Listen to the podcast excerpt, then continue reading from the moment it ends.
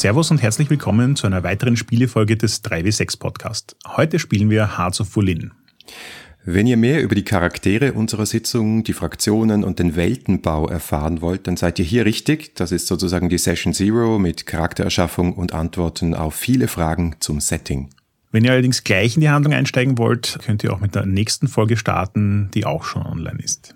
Als Spielerinnen sind mit dabei Eva und Natascha. Die Spielleitung übernimmt Harald.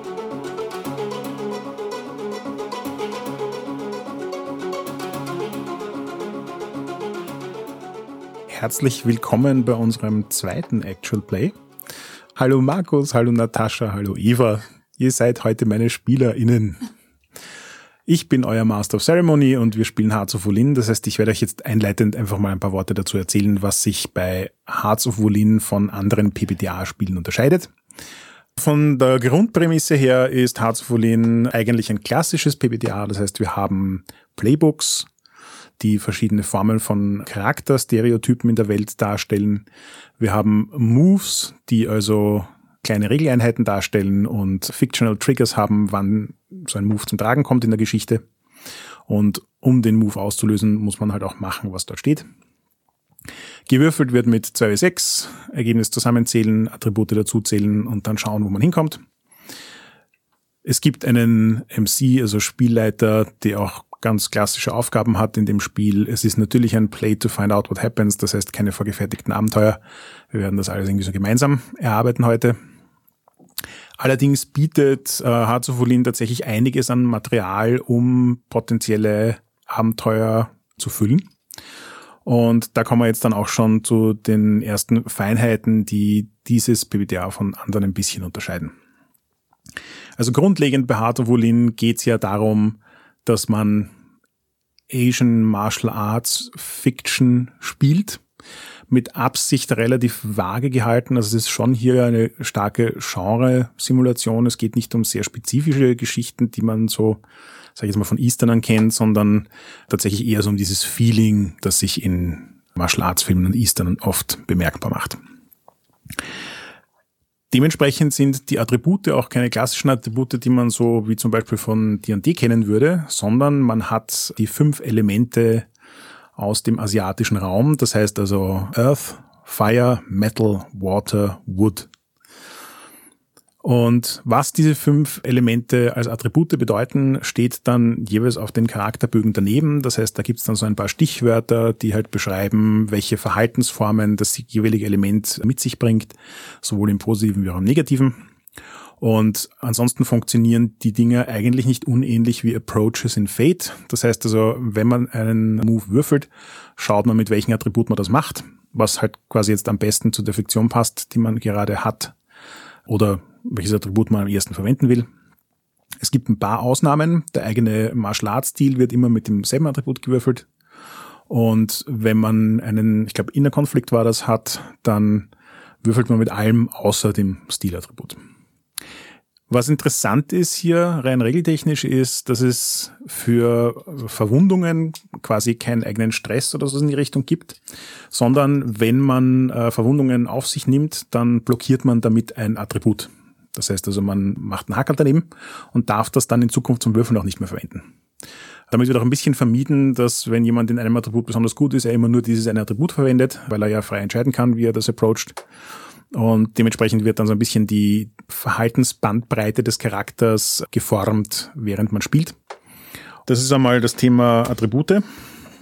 Genau, und wenn du ich glaube, das Typische ist, dass wenn du einen Wurf versemmelst für ein bestimmtes Attribut, dass du als Konsequenz unter anderem dieses Attribut, auf das du gerade gewürfelt hast, blockierst. Also nicht nur bei Wunden, sondern auch bei Versemmelten. Wird das gestrichen oder ist das jetzt ein Unterschied? Ja, es gibt verschiedene Situationen. Es kann auch der MC sagen, markiere jetzt ein Attribut als Konsequenz quasi, wenn du 6 minus würfelst. Es kann durch bestimmte Moves spezifisch ausgelöst werden. Es gibt also verschiedene Umstände, in denen das passiert, aber das werden wir dann im Spiel sehen. Okay, kriegt man die auch wieder? Ja, es gibt einen Move, der dafür sorgt, dass Charaktere miteinander interagieren und durch diese Interaktion Attribute wieder freigeschalten werden. Okay, danke. Ja, als nächstes haben wir dann die Entanglements und Bonds. Entanglements, also Bonds sind etwas, was man ja schon aus Dungeon World kennt. Allerdings haben sie es hier ein bisschen anders verwendet. Entanglements haben so Phrasen, da gibt's für jede Charakterklasse vorgefertigte, wo man dann einfach Namen einsetzen kann, die tatsächlich sehr ähnlich dem sind, was es auch in Dungeon World gibt. Und Bonds sind eher so ein bisschen wie die numerische Bewertung in Apocalypse World. Das heißt also, man sucht sich dann am Ende der Charakterschaffung von seinen Entanglements eins aus, also einen Charakter aus, der in diesen Entanglements vorkommt und schreibt den dann unter Bonds auf mit einem Wert von eins. Der Wert kann im Laufe des Spiels in die Höhe gehen. Er kann aber auch runtergehen. Man kann nämlich einen Bond ausgeben, also einen Punkt davon ausgeben, um plus eins auf einen Wurf zu kriegen. Damit ist jetzt nicht unbedingt gemeint, dass der Bond schlechter wird und wenn es auf Null geht, heißt das nicht, dass der Bond irgendwie kaputt ist. Es soll so ein bisschen das Hin und Her im Spiel der Beziehung zwischen zwei Charakteren darstellen oder zumindest so eine Anleitung geben dafür, auch wenn das jetzt regeltechnisch keine spezielle Auswirkung hat, ob der Wert höher oder niedriger ist. Also es ist ein, ein Gummipunkt, oder? An einerseits, wo du dir plus eins holen kannst, aber spieltechnisch oder erzählungstechnisch holst du dir quasi Energie aus einer Beziehung. Genau. Und kannst aber nicht endlos aus dieser Beziehung Energie holen, wenn du nicht wieder rein investierst in die Beziehung. Ja. Ich fand es auch spannend, dass Sie irgendwo mal erwähnt haben, dass Sie sehr explizit die Entscheidung getroffen haben, dass die Mechanik so ausschaut, dass du nur plus eins kriegst, weil es in Wirklichkeit primär dafür da sein soll, wenn du halt jetzt an einer Grenze von, also du hast genau sechs gewürfelt oder genau neun gewürfelt und du willst halt jetzt in die, ins nächste Bracket kommen, dann ist das eine gute Gelegenheit, weil dann ist das ja auch ein dramatischer Moment. Und es ist gar nicht so sehr dafür gedacht, dass du einfach zu beliebigen Zeitpunkten ein Plus eins kriegst, sondern wirklich sich zu fokussieren auf, auf die Momente, in denen die Beziehung und die, die Dramatik der Situation da irgendwie gut zusammenpasst. Hm. Und plus eins ist ja bei 2W6 nicht gerade wenig. Ja, das macht schon einen Unterschied. Unterschied ja. Der dritte große Punkt ist, dass das Kampfsystem in Hearts of Wulin ganz anders funktioniert als in anderen Rollenspielen. Wenn man sich also bei den meisten Martial Arts Rollenspielen erwarten würde, dass es jetzt dann unterschiedliche Stile gibt und die sind mit genauen Beschreibungen versehen und da gibt es dann drin verschiedene Manöver und ich weiß nicht was. Und der Kampf an sich ist dann sehr detailliert und ausufernd. Das ist in Hearts of Wulin genau das Gegenteil. Das heißt, die Kämpfe werden im Normalfall mit einem Wurf abgearbeitet. Das heißt, am Anfang eines Konflikts macht man einen Wurf, um zu entscheiden, wie er ausgeht, der Konflikt, und der Rest des Konflikts ist Beschreibung. Halt mit dem Wissen, wohin es gehen soll. Wichtiger Part hier ist, es gibt sogenannte Scale. Das heißt also, jeder Charakter hat eine von drei Scales oder respektive die Scales sind zueinander quasi relativ. Das heißt, Charaktere untereinander haben immer dieselbe Scale. Aber gegenüber NPCs kann es sein, dass die in der Scale drunter oder drüber sind.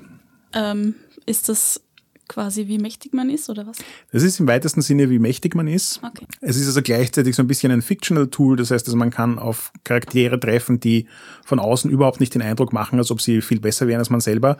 Aber der Spieler, der kann dann sozusagen auf die Art und Weise auch kommunizieren, nein, nein, das, das ist ein ernstzunehmender Gegner, der ist einfach in der Scale über dir. Der Klassiker. Richtig. Das Interessante hier ist, wenn man gegen Gegner auf der gleichen Scale kämpft, dann ist das Ergebnis ungewiss. Das heißt also, der Würfelwurf funktioniert wie ein relativ normaler PBTA-Wurf mit Ergebnissen von 6 minus, 7 bis 9 und 10 plus und das entscheidet dann so ein bisschen, was passiert. Wenn man auf Gegner trifft, die in der Scale unter einem sind, wird man auf jeden Fall gewinnen, egal wie der Wurf ausgeht. Außer man entscheidet, dass man verlieren will, weil man dafür irgendwelche anderen Boni kriegt. Wenn der Gegner in der Scale über einem steht, wird man auf jeden Fall verlieren. Punkt. Man kann sich nur je nach Würfelwurf eventuell aussuchen, wie man verliert. Das funktioniert erstaunlich gut, um so die typischen Tropes abzubilden, die in so Martial Arts Serien vorkommen. Das heißt also, der Charakter trifft auf einen Gegner, weiß im ersten Moment noch nicht, was er von dem zu halten hat und dann kämpfen sie miteinander und stellen fest, oh no, der ist in der Scale über mir, der wird jetzt einfach mit mir den Boden aufräumen, aufwischen. Daran kann man auch unmittelbar in dem Moment wenig ändern. Also es gibt ein bisschen Möglichkeiten, da ausgleichend zu wirken, aber ähm, wirklich eine Scale-Änderung innerhalb eines angerissenen Konflikts wird eigentlich im Normalfall nicht passieren.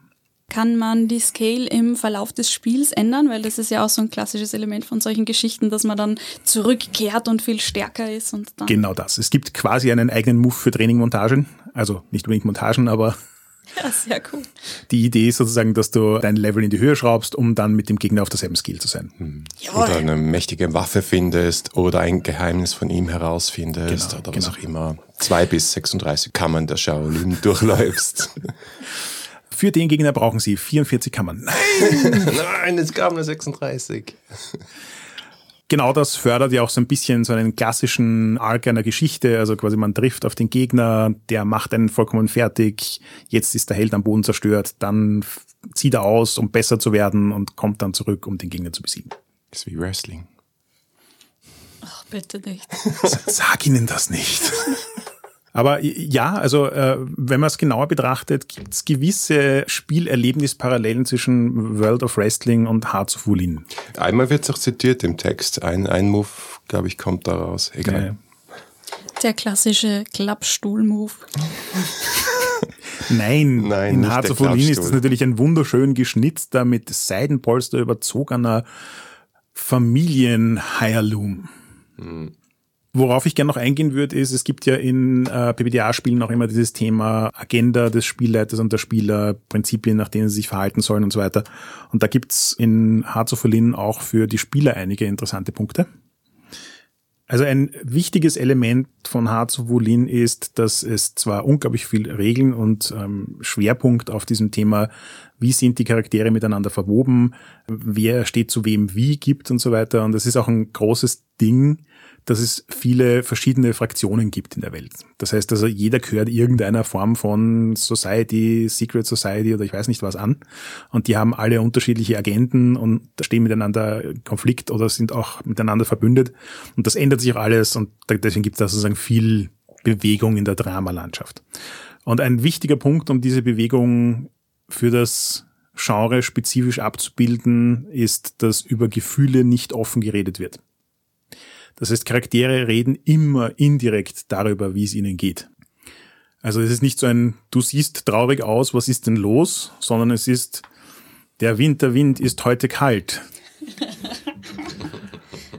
Woraufhin der andere sagt, das stimmt, schon lange war es nicht mehr so kalt. Und was dann darin hinein zu interpretieren ist, macht halt Tür und Tor dafür auf, dass Missinterpretationen passieren und damit die Geschichte mal wieder spannender wird. Ich glaube, das wird lustig. Ja. Wie ich schon am Anfang gesagt habe, es ist eine Genre-Emulation. Das heißt also, es gibt auch relativ viel Spielraum, wie man das Setting tatsächlich anlegt. Ich habe einmal eine Testsession Hearts of Wulin gespielt. Da haben wir dann in der Welt von Avatar The Last Airbender gespielt. Genauso kann es aber auch ein vollkommen realistisches, keine Ahnung, 1800 San Francisco chinesische Einwanderer-Setting sein. No. Dementsprechend müssen wir uns also am Anfang so ein bisschen darauf einigen, was es ist, dass es grob sein soll, unter anderem auch mit der Frage, wie schaut das Fantastische in dem Setting aus. Das heißt also, reden wir von eher realistischen Martial Arts oder sind da auch G-Special Effects dabei? Was gibt's da für Elemente in der Welt?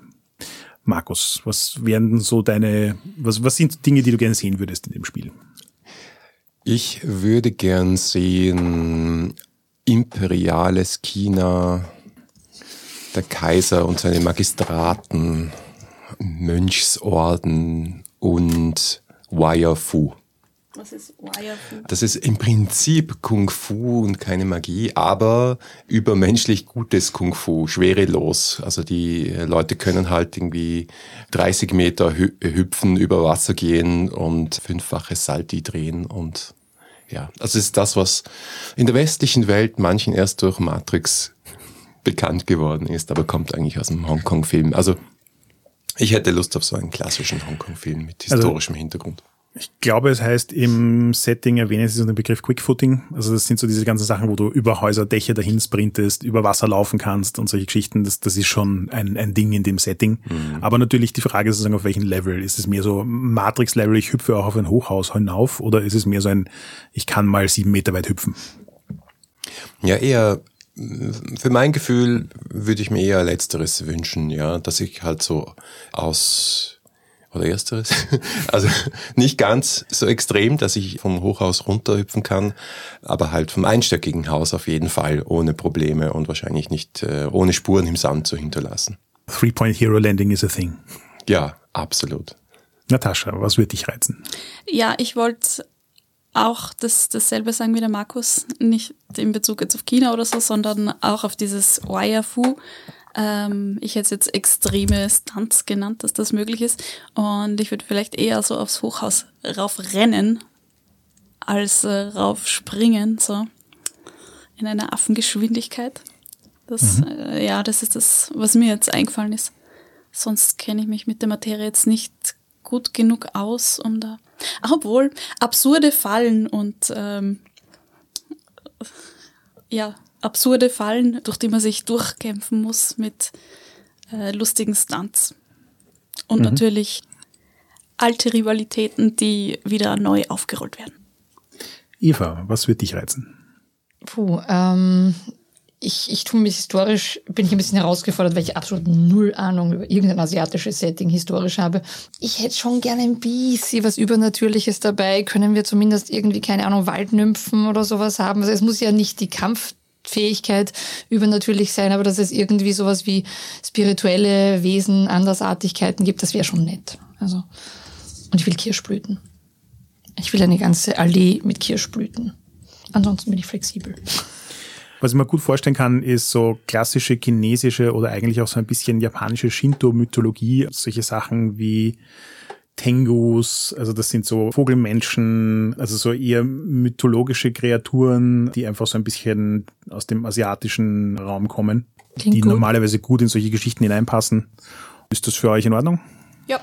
Ja, ja, so also Naturgeister oder so ja. kann ich ja. mir sehr gut vorstellen. Finde ich auch nett. Ja.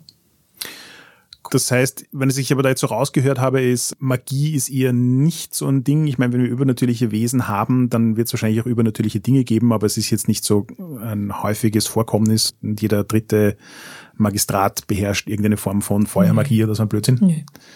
Das heißt, ansonsten in der Hinsicht eher recht modern. Ja. Ja. Mhm. Gut. Zum Thema Wirefu kann das jeder? Können das nur Leute, die wirklich viel trainiert haben? Wie verbreitet ist das? Nur Leute, die wirklich viel trainiert haben, so wie wir. Ja, glaube ich auch. Also ich stelle mir vor, jeder kann so ein bisschen Kampfkunst. Ähm, Sein Schulfach bereits in der Volksschule. Ja, genau. Hat man halt so, macht man halt so, wie Fußball spielen bei uns oder so. Jeder hat, hat schon mal versucht, ein Tor zu schießen, aber es ist halt äh, nicht jeder Nationalspieler. So. Okay. Ähm, was haltet ihr von der Idee, wenn, um so ein bisschen Equality in das Setting mit hineinzubringen, man braucht halt viel Zeit, um wirklich gut zu werden. Und das heißt, entweder geht man ins Kloster oder man ist halt Aristokrat, reich oder sonst irgendwas in die Richtung, um die Zeit zu haben. Und das sind so die Leute, die halt wirklich gut sind. Und der durchschnittliche Bürger, so wie du sagst, betreibt das halt quasi als Freizeitbetätigung, um gesund zu bleiben. Und da mag auch schon mal ein Ausnahmetalent dabei sein. Aber im Normalfall ist jetzt der, der durchschnittliche Tavernenbesucher nicht der große Meister in Kung Fu. Ja, so mhm. habe ich mir das auch vorgestellt. Ja, vielleicht gibt es Kung-Fu-Meister, die, die unabhängig sind von Klöstern und von Adeligen oder vielleicht daher kommen und vielleicht hin und wieder einen Schüler ausbilden und da gibt es sicher auch dann Rivalitäten zwischen den verschiedenen. Ja, die finden dann irgendwelche Naturtalente, die sie dann entwickeln. Genau. Ja, genau. Und du musst dich natürlich äh, mit Leib und Seele diesem Meister verschreiben. Ja, ja, da sind wir dann total bei den ganzen Blut. Geheimgesellschaften und sonstigen Fraktionen, die sicher alle ihre eigenen Großmeister haben. Mhm. Vom Feeling also eher chinesisch, so ein bisschen mittelalterlich angehaucht, das heißt keine sonderlichen Technologien vorhanden. Von der Ästhetik her auch eher so, wie wir das Setting halt gut kennen, wie im China-Restaurant. Nur in echt. Mit großer Mauer und Pagoden und langen Haaren.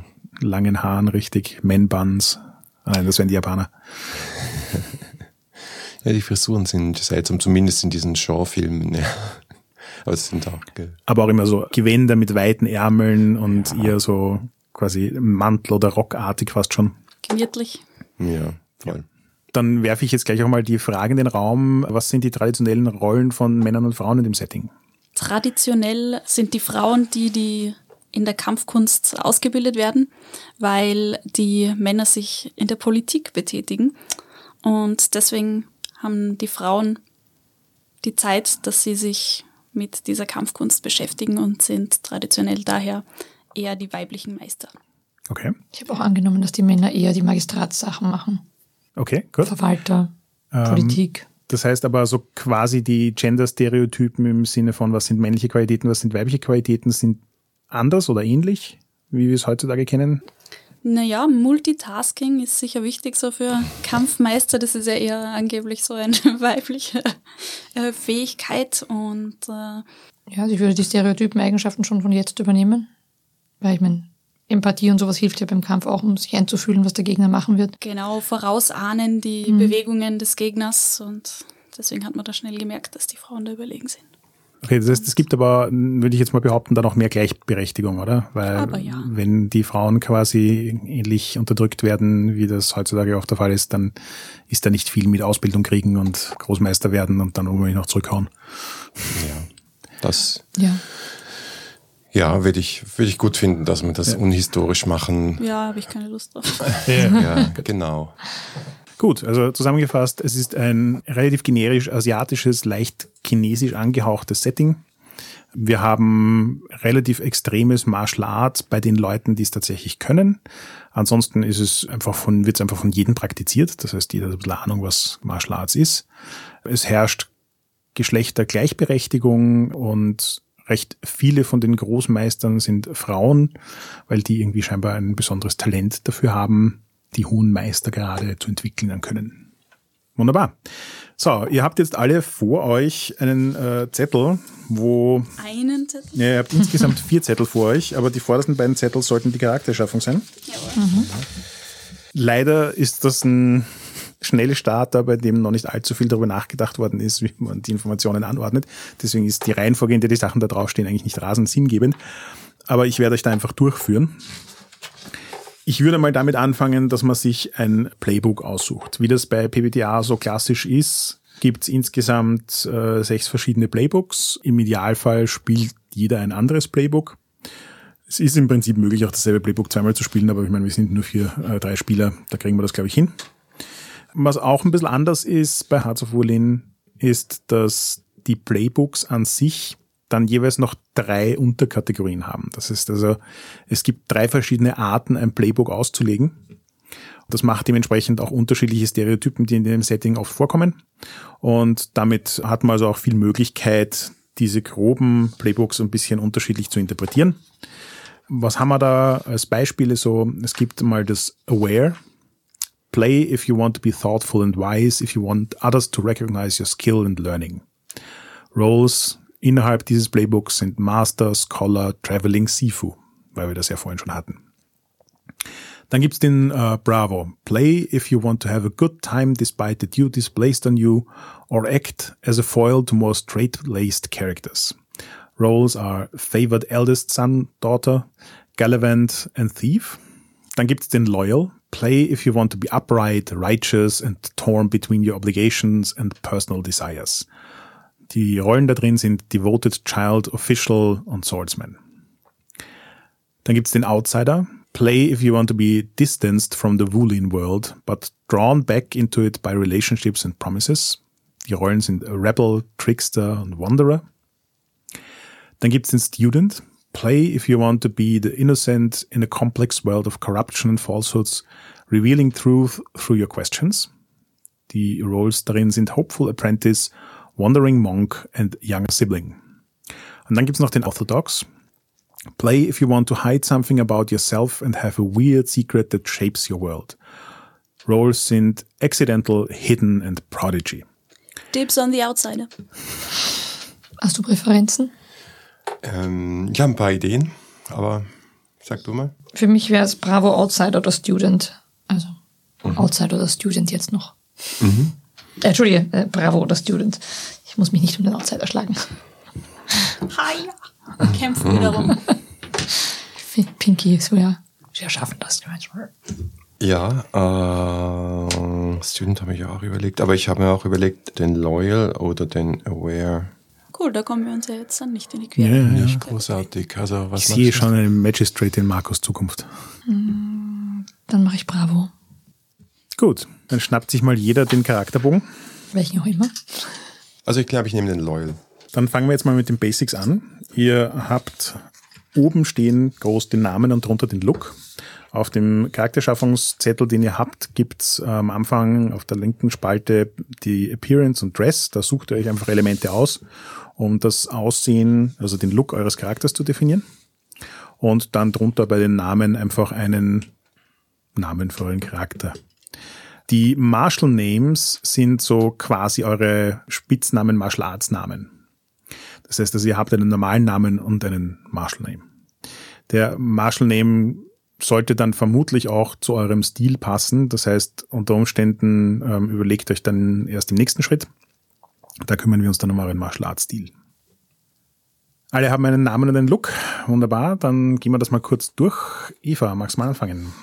Ja, mein Name ist Yin.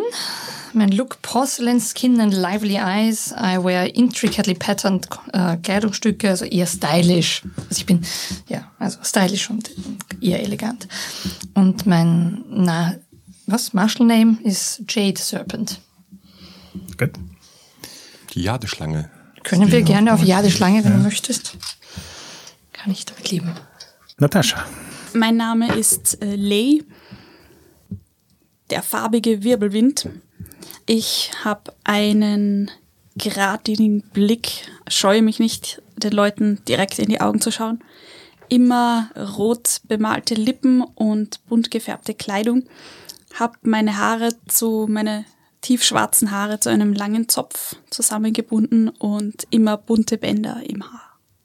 Ja, mein Name ist An Yu, Doppelname. Ich bin ein Mann. Ich bin auch bekannt als die eiserne Hand. Ich habe einen unflinching gaze, also einen, wie nennt man das? Einen durchdringenden Blick, so ist es. Ich habe einen durchdringenden Blick. Und ich trage, obwohl ich ein Abgesandter des Hofes bin, äh, Reisekleidung. Also eher unauffällig, aber haben natürlich dann so ein Abzeichen um den, trage das um den Hals, dass ich notfalls, wenn der durchdringende Blick nicht reicht, auch herzeigen kann. Wir werden jetzt noch weitere Details des Charakters definieren und dann machen wir noch einmal eine gesamte Vorstellung, wo alle Elemente drin vorkommen. Ähm, das heißt, Eva, wenn ich dich bitten dürfte, eventuell noch die Sachen auf Deutsch zu übersetzen, damit wir alle Charaktere auf Deutsch vorstellen können. Ja. Nächster Schritt ist eh dann auch schon der Martial Arts Stil. Ähm, ihr habt da drei Dinge, die ihr euch überlegen müsst. Das eine ist euer Style Name. Das zweite ist das Element, das euer Stil verwendet. Mit Element ist tatsächlich daneben diese fünf chinesischen Elemente, also Earth, Fire, Metal, Water und Wood gemeint. Dass sie gar kein R haben. Ja, die Asiaten haben kein R. Und bei Waffe tragt ihr eure typische Waffe ein, also das, womit man euch immer herumlaufen sieht und äh, was auch irgendwie ikonisch ist für euren Charakter. Ich beherrsche den Skorpion-Stil. Dementsprechend habe ich auch einen Stachel mit, nämlich mein Schwert, der kontrolliert und berechnend zusticht im Moment, wo man es nicht erwartet. Und deswegen ist Metall auch mein Element. Mein Stil ist der Pfad des Drachensturms. Mein Element ist das Feuer und meine Waffe ist eine Stachelpeitsche, die ich so schnell herumschwingen kann, dass ich mir eben den Spitznamen des bunten Wirbelwinds verdient habe. Heißt das, dass jeder Stachel deiner Peitsche auch eine andere Farbe hat, so in die Richtung? Nein, aber die Peitsche ist aus bunt gefärbten Lederbändern geflochten. Also mein Style-Name ist der geheime Pfad.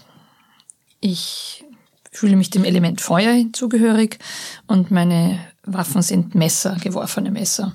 Also sieht man meine Waffe die meiste Zeit nicht, bis sie drin steckt in wem. Ähm, wir haben jetzt zwei Charaktere mit Feuer als Stilelement. Mhm. Seid ihr da noch ein bisschen flexibel? Ich glaube, dass es besser funktioniert, wenn man. Hast du eine Alternative? Ich überlege gerade. Vielleicht Ich Wasser könnte mit noch Wasser nehmen. ja. Was Ja. hätte ich mir auch vorstellen können. Okay, dann nehme ich Wasser. Danke. Mind like water. Wir haben also jetzt, wir wissen, wie die Charaktere heißen, wie sie aussehen, was ihr Martial Arts Style ist. Dann kommen wir als nächstes zu den Elementen. Ihr habt auf dem Charaktererschaffungsbogen ganz unten in der Mitte drei verschiedene Verteilungen für Attributsboni, also Elementboni, und die verteilt ihr jetzt einfach und tragt sie ein in der Spalte direkt neben dem Namen des Elements. Wahrscheinlich sollte man mehr da haben, wo man, was unser Kampfelement ist, oder? Das kommt darauf an, ob du einen kompetenten Kämpfer spielen willst oder nicht. Was ist das denn für eine Frage? Naja, also Markus als Magistrat müsste jetzt nicht den großen Martial Arts Großmeister spielen. Also der könnte sich auch das Plus zwei auf was anderes als sein Stilelement geben. Haben wir alle welche verteilt? Ja. Gut, wunderbar. Wollen wir es auch mal kurz durchgehen? Irgendjemand, der nicht den höchsten Wert in seinem Stilattribut hat? Gut. Wir haben also drei Charaktere, denen ihr Kampfstil auch recht wichtig ist. Yep. Die auch recht gut sind in dem, was sie tun. Ich habe aber zweimal plus zwei genommen. Ich habe einen klaren Schwerpunkt auf Erde und Metall und äh, minus eins, also jeweils plus zwei und minus eins auf Feuer, weil das irgendwie so gar nicht zu meinem Charakter passt. Er ist nicht so kreativ. Jetzt bin ich neugierig, wie Evas Charakter verteilt ist. Zwei plus zwei auf Feuer, plus eins auf Wasser und Holz, minus eins auf Metall und null auf Earth. Also das heißt, eure beiden Charaktere sind schon mal so vom Grundsetup her eher so ein bisschen gegenteilig. Wir ergänzen uns gut, heißt das. Jawohl. Ja, unsere sehen uns recht ähnlich, Eva. Hier. Ich habe Erde minus eins, Feuer plus eins, Metall null, Wasser plus zwei, Holz plus eins. Wunderbar. So, das nächste ist jetzt äh, links unten am Character Sheet habt ihr die drei Rollen, die es für diese Klasse jeweils gibt. Da sucht ihr euch eine davon aus. Done. Fertig. Jawohl. Gut, dann wollen wir es nochmal kurz durchgehen. Natascha, fang du mal an. Okay, also ich habe ja den Outsider und ich habe hier genommen äh, Wanderer. You have restlessly traveled the land. When you arrive in a new town or region, roll. On a hit, the locals remember you favorably. Gain a bond with an NPC. On a 10 or greater, they owe you a debt of gratitude. On a miss, you learn of tragedy or betrayal you left in your wake. Eva. Yin hat innerhalb des Bravos die Rolle der Diebin. Ich habe ein charmantes Lächeln und ich lebe gern gut, aber hinter dem, sozusagen hinter den Kulissen äh, ist durchaus Kriminalität im, wie sagt man, im Spiel, danke. Ähm, aber ich bin nicht irgendwie sozusagen der Wald- und Wiesenkriminelle, sondern es ist einfach so, dass ich verdient habe, ein gutes Leben zu führen. Und ich meine, ab und zu muss man dann halt einfach die Konsequenzen ziehen und manchmal das nehmen von denen, wo es eh nicht hingehört, irgendwelche vollgefressenen Nobles oder korrupte offi offizielle Leute. Ich habe eine kriminelle Identität, aber mit einem legendären Namen. Und ich habe einen Foil ist äh, Foil, Äh, Gegenspieler. ein Gegenspieler. Was? Um, you also have a foil, a magistrate or investigating official who pursues you but passes you information via their bumbling. Das heißt, ich habe einen Gegenspieler, der mir unabsichtlich dann Informationen zukommen lässt, weil er sich so Genau. Auch investiert. Okay. Mhm. Das Ich frage mich, wer dieser Magistrate ist. Ja, ich mich Ich weiß es auch nicht. Ja, also ich nehme natürlich den Official. Also ich bin Teil des Hofs des Kaisers oder vielleicht auch nur einer regionalen Behörde. Und ich könnte mir vorstellen, dass ich ein wandernder Richter bin. Also dass ich so von Dorf zu Dorf ziehe und wenn dort halt gerade was ansteht, dann Recht spreche. Ja. Judge Iron Fist. ja, genau. I am the law. Jetzt haben wir einen Großteil der Charakterschaffung hinter uns. Jetzt kommt allerdings der Teil, der in dem System meistens am längsten dauert. Nämlich die Entanglements und Bonds. Die Bonds sind dann wieder relativ einfach. Bei den Entanglements auf der zweiten Seite eurer Charakterschaffung habt ihr eine Liste von Entanglements. Da gibt's für jedes Playbook eine eigene Liste an Entanglements, die jeweils in zwei Gruppen geteilt ist, nämlich Romantic und General. Jeder Charakter hat zwei Entanglements, eins sollte Romantic sein, eins sollte General sein. Nachdem das ein One-Shot ist, sollte auf jeden Fall ein Entanglement mit einem anderen Charakter sein. Das ist jetzt auch eine Gelegenheit, NPCs zu introducen, wenn ihr also bestimmte NPCs im Kopf habt, die ihr gerne dabei hättet in Beziehung zu eurem Charakter. Wir hätten da zum Beispiel ähm, einen Dieb mit einem Foil. Dann ist das jetzt eine Gelegenheit. In den offiziellen Anleitungen zur Charakterschaffung ist es so, dass bevor wir die äh, Entanglements machen, der Zeitpunkt wäre, wo die Charaktere mit allem, was bis jetzt definiert ist, vorgestellt werden. Das heißt, ich würde sagen, wir machen jetzt eine kurze Vorstellung mit allem, was ihr bis jetzt schon so zusammengesammelt habt, euren Namen, Aussehen, euren Martial Arts Stil, was für eine Rolle ihr habt. Und in dem Fall vielleicht auch noch rechts am Sheet steht eure Agenda für eure Charakterklasse. Da gibt es einen fettgedruckten Satz, den kann man vielleicht auch in die Beschreibung einbauen. Ich spiele Anju, auch bekannt als die eiserne Hand. Anju gehört zur Gerichtsbarkeit der Region, in der wir spielen und geht von Dorf zu Dorf, um dort Recht zu sprechen, wenn gerade Dinge passiert sind. Also es hat natürlich nicht jedes Dorf ein Gericht, man will auch nicht äh, je, über jeden einzelnen Grenzstreit oder so in die nächste Stadt gehen und die Leute von Richter zählen. Deswegen gibt es solche wandernden Richter wie mich selbst, die von Dorf zu Dorf ziehen und dort dann ihr Lager aufschlagen und Recht sprechen im Namen des Kaisers oder des Magistraten, der über mir steht. Ich trage unter meiner einfachen Reisekleidung einerseits ein Schwert, mit dem ich im Skorpion-Stil kämpfe. Das Element, das mich dabei unterstützt, ist Metall. Das heißt, ich habe einen sehr kontrollierten und berechnenden Ansatz. Und immer dann, wenn man es nicht erwartet, sticht der Skorpion zu. Ich würde normalerweise ja auch nicht im Kampf mich durchsetzen, sondern durch meine schiere Autorität als Abgesandter des Kaisers. Außerdem habe ich eine besondere Beziehung dadurch, dass ich halt in jedem Dorf in dieser Region schon einmal war und einen Ruf habe als jemand, der ähm, zwar das Gesetz des Kaisers intus hat und auch schätzt und ehrt, aber dann die tatsächliche Gerechtigkeit von Mensch zu Mensch manchmal etwas darüber stellt und manchmal gibt es da auch äh, Konflikte, innere Konflikte in mir zwischen dem, was eigentlich mein Auftrag ist, weil manchmal ist er auch nicht mehr so super gerecht und meinem eigenen Sinn für Gerechtigkeit.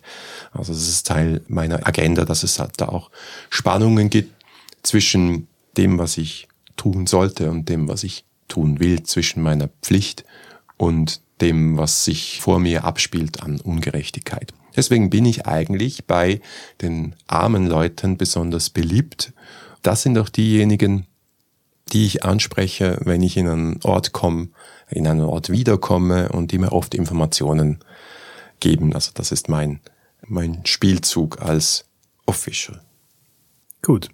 Ein paar Fragen zu dem Charakter. Ist das Schwert ein Familienerbstück oder ist das ein offizielles Insignia deines Rangs? Das Schwert wurde mir verliehen. Das ist sozusagen der Ausweis, der mich als Richter qualifiziert. Und das trägt das Siegel des Kaisers und darunter das Wappen der Region, in der wir spielen. Mhm. Dann kommen wir gleich zur zweiten Frage. Wie heißt die Region, in der wir spielen? Hm, oh Gott. Namensliste wieder.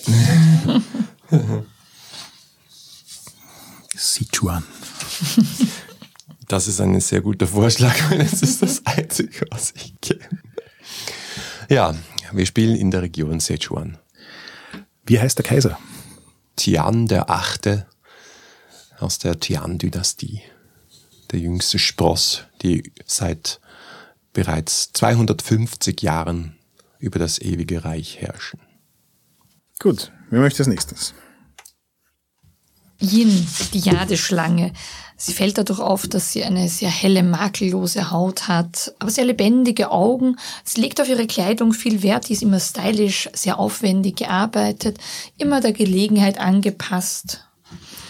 Waffen sieht man nicht im Großen und Ganzen, aber ich folge dem Kampfpfad, des, der geheime Pfad und ähm, verteidige mich mit geworfenen Messern.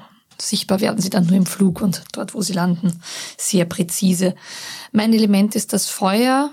Ich bin schnell, beweglich, kreativ. Ich liebe das gute und reichhaltige Leben. Und wenn ich dafür manchmal jemanden, der es nicht verdient hat, was wegnehmen muss, dann sehe ich das als kein großes Drama. Ich glaube an die Umverteilung zu meinen Gunsten ja, also ich, ich bin sehr charmant, die Leute umgeben sich gerne mit mir und ich stelle diese meine Fähigkeiten aber durchaus auch in die Dienste von etwas Größerem. Also die Tatsache, dass ich eben gerne unter interessanten Leuten bin, dass man mich gerne um sich hat, nutze ich auch, um an Informationen zu kommen. Ich genieße jeden Moment meines Daseins, oder zumindest versuche ich das. Ich habe natürlich auch Leute, die mir quasi auf den Spuren sind, weil eben manche von meinen kriminellen Aktivitäten dann doch vielleicht gelegentlich nicht so perfekt ausgeführt waren, dass sie unbemerkbar waren. Aber diejenigen, die mir da auf den Fersen sind, nützen mir auch ein bisschen, weil ich über sie auch ein bisschen herausfinde, was da so am Laufen ist. Ja. Mein Name ist Lei, der bunte Wirbelwind. Ich fall dadurch auf, dass ich einen strengen Blick habe und mich nicht scheue, äh, Leuten direkt in die Augen zu sehen. Ich habe immer perfekte rote Lippen und bunt gefärbte Kleidung. Äh, meine Feinde munkeln, dass ich sie selbst mit dem Blut meiner Gegner gefärbt habe. Ob das stimmt oder nicht, sei dahingestellt. Ich habe meine tiefschwarzen Haare zu einem langen Zopf mit bunten Bändern darin eingeflochten zusammengebunden. Mein äh, Kampfstil ist der Pfad des Drachensturm. Mein Element das Wasser. Das heißt, ich spezialisiere mich darauf, die Bewegungen meines Gegners vorauszuahnen und entsprechend flexibel zu reagieren. Meine Waffe ist eine Stachelpeitsche, die aus bunt gefärbten Ledersträngen geflochten ist und die ich so schnell schwinge, dass mir das den Spitznamen des bunten Wirbelwindes eingebracht hat. Ich bin ein Outsider. Ich äh, wandere seit langer Zeit durch das Land und mein Ruf eilt mir teilweise voraus. Das heißt, wenn ich in eine neue Stadt komme, dann ist es sehr wahrscheinlich, dass die Leute da schon mal von mir gehört haben und mir eventuell auch was schulden. Ich glaube fest daran, dass es noch mehr in der Welt gibt als die von Menschen gemachten Gesetze und Regeln und bin auch der Meinung, dass ich mich diesen eigentlich nicht fügen muss und dementsprechend, weil andere Leute der Meinung sind, dass ich mich dem vielleicht schon fügen sollte, auch immer schnell wieder weg, wenn es zu Konflikten kommt, obwohl ich mich natürlich auch nicht scheue, für meine Meinung einzutreten. Ist deine Peitsche ein Familienerbstück? Meine Peitsche ist kein Familienerbstück, die habe ich mir selbst geflochten, was so üblich ist im Pfad des Drachensturm, dass man sich als Abschlussprüfung seine eigene Waffe herstellt. Okay. Was hältst du von der Idee, wenn die Rohmaterialien dazu von deinem damaligen Meister kamen? Also quasi deine Aufgabe war es, die, die Waffe zu machen, aber die Materialien dafür wurden dir zur Verfügung gestellt. Ja, was hältst du davon? Wenn der Meister beim Pfad des Drachensturms in Pension geht sozusagen, dann wird seine Waffe ausgelöst, aufgelöst mhm. und ähm, der beste Schüler oder die beste Schülerin bekommt die Aufgabe daraus, die eigene Waffe zu machen. Ah, sehr gut. Und das Buntfärben des Leders war meine Idee. Mhm. Gut. Wunderbar. Okay, dann haben wir jetzt die Charaktere vorgestellt. Ich glaube, wir haben alle halbwegs eine Idee, wer sich in dieser Gruppe, also ich bin mal gespannt, wie wir eine Gruppe draus machen. Hast du der Eva auch Fragen gestellt? Der Eva habe ich noch keine Fragen gestellt, nein. Alles war obvious. Und die Fragen sind in dem Fall für mich primär da gewesen, um Ideen zu entwickeln, wie ich die Charaktere in eine mhm. potenzielle Story hineinbringen kann. Das war für mich bei der Eva irgendwie recht offensichtlich. Okay. Danke. So, dann sind der nächste Schritt jetzt tatsächlich die Entanglements und dann danach die Bonds. Das heißt also, ihr nehmt euch jetzt diesen zusätzlichen Zettel aus der Charakterschaffung, den ihr da habt, und sucht euch jeweils einen Romantic und einen General Entanglement aus eurem Playbook aus. Das ist jetzt auch eine gute Gelegenheit, das in der Gruppe zu diskutieren, ähm, was für einen spannend klingt, andere Leute zu fragen, ob sie da Teil davon sein wollen und auf die Art und Weise Connections zwischen den Charakteren zu schaffen, die dann ein interessantes Spiel bringen. Das ist jetzt auch eine gute Gelegenheit, über Factions nachzudenken. Das heißt also, jeder von euch, das machen wir vielleicht jetzt noch kurz vorher, überlegt sich mal kurz eine Faction, der er angehört. Das heißt also einfach einen Namen für irgendeine Fraktion sich überlegen. Die klingen wahrscheinlich ähnlich wie die Marshall Names. Und dann noch, ob diese Gruppe entweder, also sozusagen die Gruppe an sich hat eine Reputation. Und da gibt es drei Reputationen, die zur Verfügung stehen, nämlich Righteous, Ambiguous oder Unrighteous. Das ist, wie gesagt, die Reputation. Es muss nicht sein, dass die Gruppe sich tatsächlich äh, selbst so sieht oder so verhält, sondern das ist das, wie die Außenwelt sie wahrnimmt. Idee ist eben, jeder denkt sich eine eigene Fraktion aus, der er angehört und was die für eine Reputation hat. Ich wäre ja bereit, mich in das Geschwister von irgendwem zu verlieben, falls jemand das Geschwister sein möchte von irgendwem. Ich habe jedenfalls auch Geschwister-Entanglements. Ich glaube, wir haben alle Geschwister. Naja, mir gefällt bei den Romantic I'm engaged too, but I've fallen in love with their sibling. Ich könnte mir vorstellen, Natascha, in deinen Bruder verliebt zu sein und mich in dich verliebt, also verheiratet zu sein quasi und verliebt zu sein in dich. Oder ganz anders. Oder auch alternativ. Falls du irgendwelche Brüder und Schwestern hast, Markus. Schaut so aus. Wobei ich in deinem Fall mit dem Dieb und dem Magistrate auch den ersten Romantic Entanglement gar nicht schlecht finde. I've read from Hausnummer um, Magistrate because of the heartache. Ja. Also quasi war ein Lover, aber dann ist irgendwie rausgekommen, wer du bist und irgendwie geht das nicht zusammen und so. Mein Romantic Entanglement ist ein bisschen aufgelegt, glaube ich. Also, there is a mutual unrequited love between mm and I, also eigentlich and me, because of my duty to mm. Also, dass ich irgendwen von euch liebe und ihr oder eine von euch Ich mich. meine, das funktioniert in deinem Fall tatsächlich ziemlich gut, weil beide ja so ein bisschen außerhalb des Gesetzes agieren. Genau, und das wird halt irgendwo auch vielleicht den Grund geben, warum wir noch zusammen irgendwie rumhängen, aber es halt nichts wird. Ja, so. schau, schauen wir mal. Also äh, üblicherweise Ja, nachdem man mal die Charaktere und die Entanglements und Bonds und so weiter hat, dann ist ein guter Zeitpunkt darüber zu reden, in welcher Konstellation die Gruppe tatsächlich rumläuft. Ja, dazu dem Ganzen wird auch, wird auch passen. And I love one another, but that will change if they learn of my history with other person. Ja, wie kriegen wir doch ein Dreieck zusammen? Oder ein Fünfeck, ich weiß nicht genau. Ich hätte natürlich auch noch I love X, but they are wed to mm, who I serve. Ja, das passt auch nicht. Ja, es sind, da- du kannst ja auch NSCs oder Fraktionen Ja, ja, einsetzen. richtig, ja. ja. Also ich kann sagen, ich bin loyal oder ich habe eine Verpflichtung gegenüber. Hm, dann kann ich sagen, dem Gerichts von Sichuan. Habt ihr alle Scharfes Fraktionen? Gericht von Sichuan. Yep, bin schon Hat jeder von euch sich eine Fraktion überlegt? Yep, habe eine Fraktion. Nein, ich nicht, aber. Also ich schon überlegt, aber ich habe noch nichts. Könnt ihr mal eure sagen, damit ich. Meine Fraktion ist die ewige Herrschaft des Feuers, wird von außen als ambiguous wahrgenommen. Aber die aktuelle Familie Tian ist ja eh Teil des Feuerclans quasi und entsprechend. Im Moment bin ich gerade auf der, auf der guten Seite, ey.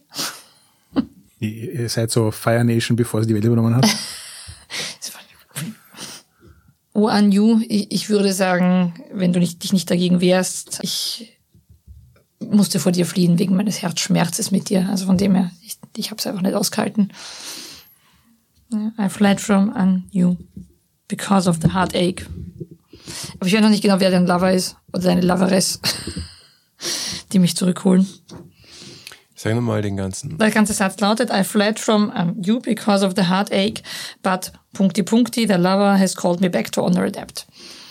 Das wirft jetzt natürlich die interessante Perspektive auf, dass du verheiratet sein könntest mit irgendjemandem, aber quasi nicht emotional investiert bist in diese Ehe. Ja, das könnte natürlich auch meine Verpflichtung sein, ja. Also das könnte sich gut ergänzen, dass ich sage, wir sind verliebt, aber ich habe eine Verpflichtung gegenüber meiner Frau. nicht irgendwie dem Kaiser oder so. Deswegen funktioniert das nicht. Das ist natürlich spannend. Wir könnten dann auch noch einbauen, I rejected an you, but Yin, who I desire, loves them. Ja, das würde aber das Dreieck schließen. Das heißt, drei gut schließen. Okay. Jetzt brauchen wir nur noch den Namen deiner Frau. Ja, okay.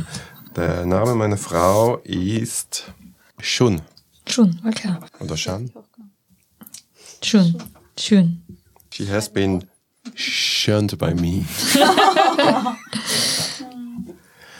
Ah, Das ist natürlich so eine arrangierte Ehe.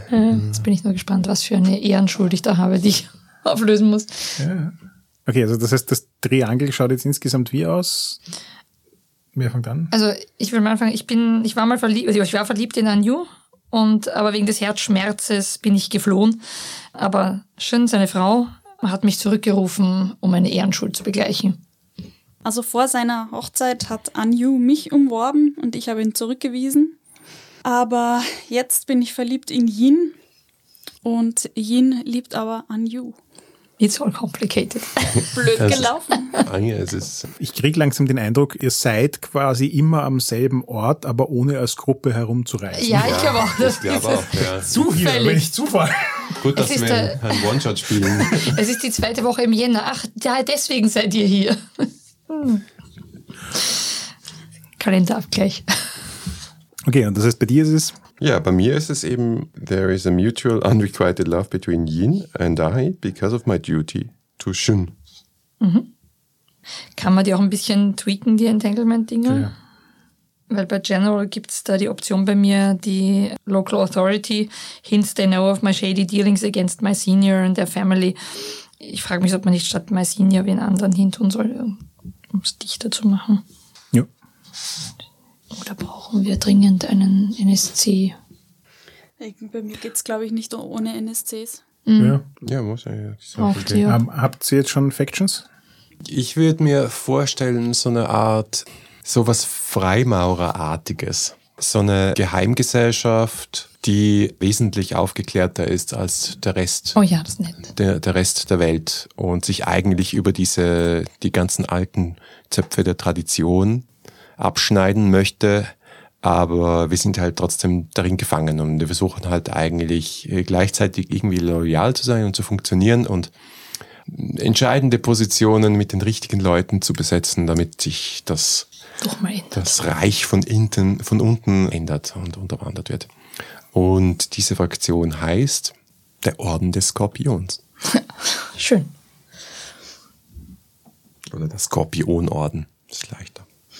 Ja, meine Fraktion wird von außen mehr so als unorthodox äh, wahrgenommen. Und ich stelle mir das eher so wie so ein bisschen Anarchisten-Fraktion, die halt gegen Regeln im Allgemeinen rebellieren, weil die nur von, von, und Gesetze, weil die nur von Menschen auferlegt worden sind. Und eigentlich sollten wir uns mehr ähm, den Gesetzen der Natur und, und ähm, dem, was, was uns unser innerstes Wesen sagt. Äh. Spielen Geister da irgendeine Rolle? Oder Ja, das habe ich mir nämlich Sagen? auch schon gedacht, ja. Ich habe mir das nämlich auch schon gedacht, dass, dass ich glaube, dass die Erde und die Natur und diesen Gesetzen zu folgen viel mehr Sinn ergibt als das, was die Menschen da vollkommen willkürlich erfunden haben. Mhm. Aber mir fällt partout kein Name ein. Vielleicht können Sie mir da helfen. Ich denke noch über einen so besseren recht. Namen für den Skorpionorden nach. Ja, irgendwas ja- mit Spirits oder ich. Wo Listen? Anarcho-Spirits, ne? So schön. Die Kinder des Drachen. Ich würde sagen, ja, die L- Kinder des nehme ich. Nein, ich glaube, ich würde sowas nehmen wie so die sieben Meister oder so. ja, Ja, dass man irgendwelche Philosophen Bauer der haben. Welt oder sonst irgendwas. Ja, Uh, der dritte von unten klingt irgendwie passend. Die formlosen Herrscher. Formlos klingt komisch. Die Gestaltlosen. Oder die, sowas wie die Schattenregierung oder so. Die Schatten, Herrscher. Schattendenker. Schattenmeister. Ja. Die Herrscher aus den Schatten. Schattenkult. Die Bruderschaft der Schatten. Ja, gut. Nehme ich. Die Brut des Drachengeistes. Jetzt bei Bruderschaft habe ich an Brut gedacht. Es wird immer mehr Horror hier. Das ist alles im Auge des Betrachters. Stimmt. Bruderschaft der Schatten. Sehr gut. Um es jetzt komplett konfus zu machen, die General Entanglements haben wir jetzt immer noch nicht, oder? Ja, richtig, die müssen wir jetzt noch machen. Also ich hätte bei General beschlossen, Local Authority, hints they know of my shady dealings against. Und ich hätte gedacht, nehmen wir Anju. Gibt mir den Hinweis, dass er weiß, was hier los ist. Und ich hätte dann einen NSC eingebracht, die Familie Yu, gegen die ich mich offensichtlich irgendwie versündigt habe. Ich wüsste auch schon ein Mitglied der Familie Yu, der heißt mit Vornamen Shun. Das habe ich eben überlegt gehabt, ja, auf das. Aber das ist so dicht dann. Das ist okay. Wir, wir haben nur drei, vier. Stunden. Okay, Ja. Schon. Okay, also kannst du es ganz vorlesen nochmal? Local authority on you hints they know of my shady dealings against uh, the family you and Shunyu. Ich hätte auch eine Idee. Und zwar habe ich hier das Entanglement. I swore to somebody that I would uh, protect Lei, but they would be offended if they knew. Ich könnte vielleicht dem der Bruderschaft der Schatten geschworen haben, dass ich dich beschütze, oder deinem Meister geschworen haben, dass ich dich beschütze. Aber du könntest natürlich super, wenn du das wüsstest, wärst du stinksauer, weil dein Meister nicht glaubt, dass, also wenn dein Meister glaubt, dass du einen, Stimmt. brauchst, ja. Das ist schön. Ja. ja. Wie heißt denn der? Sackratte. Wie heißt das auf Chinesisch? Sifu Yan. Meisterin Sifu Yan. Mhm. Haha, ich habe was, was super passt, Eva, zu deinem Ja? General. Du hast ja jetzt äh, Local Authority Anyu hints they know of my shady dealings against my senior Yu Shun and their family. Und ich hab, könnte nehmen. My friend Anyu suspects Yin Yin? of evil, but I remain steadfastly loyal. Ja, das finde ich ist, ist plausibel in dem Kontext. Okay, also jetzt macht es auch langsam Sinn, dass ihr herumlauft. Du versuchst Ja. auf sie aufzupassen, du empfindest ihn als loyal friend. Da gibt es außerdem irgendwie zwischen Eine euch Liebe so hier. emotionale Verbandelungen. Und da auch eine unerwiderte Liebe, du bist plus ich musste weg. Und Ja, muss aber- trotzdem wieder zurück, Ja, weil genau. wegen von seiner Frau, die ich eigentlich hintergehe. Ich muss mir das Also ihre, ihre Eltern. ich glaube, da machen wir so eine Sissi-Situation draus. Was? Dol Dolch ins, ins Korsett. Das ist die erste Assoziation. Und bei mir ist es Dolch ins Korsett. Okay, das auch besprochen. Dank dem Korsett hat sie noch ziemlich lang gelebt. Wenn man ziemlich lange Stunden misst. Ja, bis Ja. sie dann umgefallen ist. Halt. Ja. Aber so ein Korsett hält aufrecht. Danke fürs Zuhören. Weiter geht's gleich mit dem ersten Teil der Spielsitzung und der ist bereits online. Feedback lesen wir gerne auf iTunes, Facebook, Twitter oder im Web unter 3w6.fm. Und wenn ihr uns persönlich schreiben wollt, findet ihr Harald auf Twitter unter @heckmüller und mich als @vienna. Wenn euch diese Folge gefallen hat, dann gebt uns doch eine Bewertung auf Apple Podcasts. Oder ihr unterstützt uns mit einem kleinen Beitrag auf Patreon. Danke fürs Zuhören und bis zum nächsten Mal.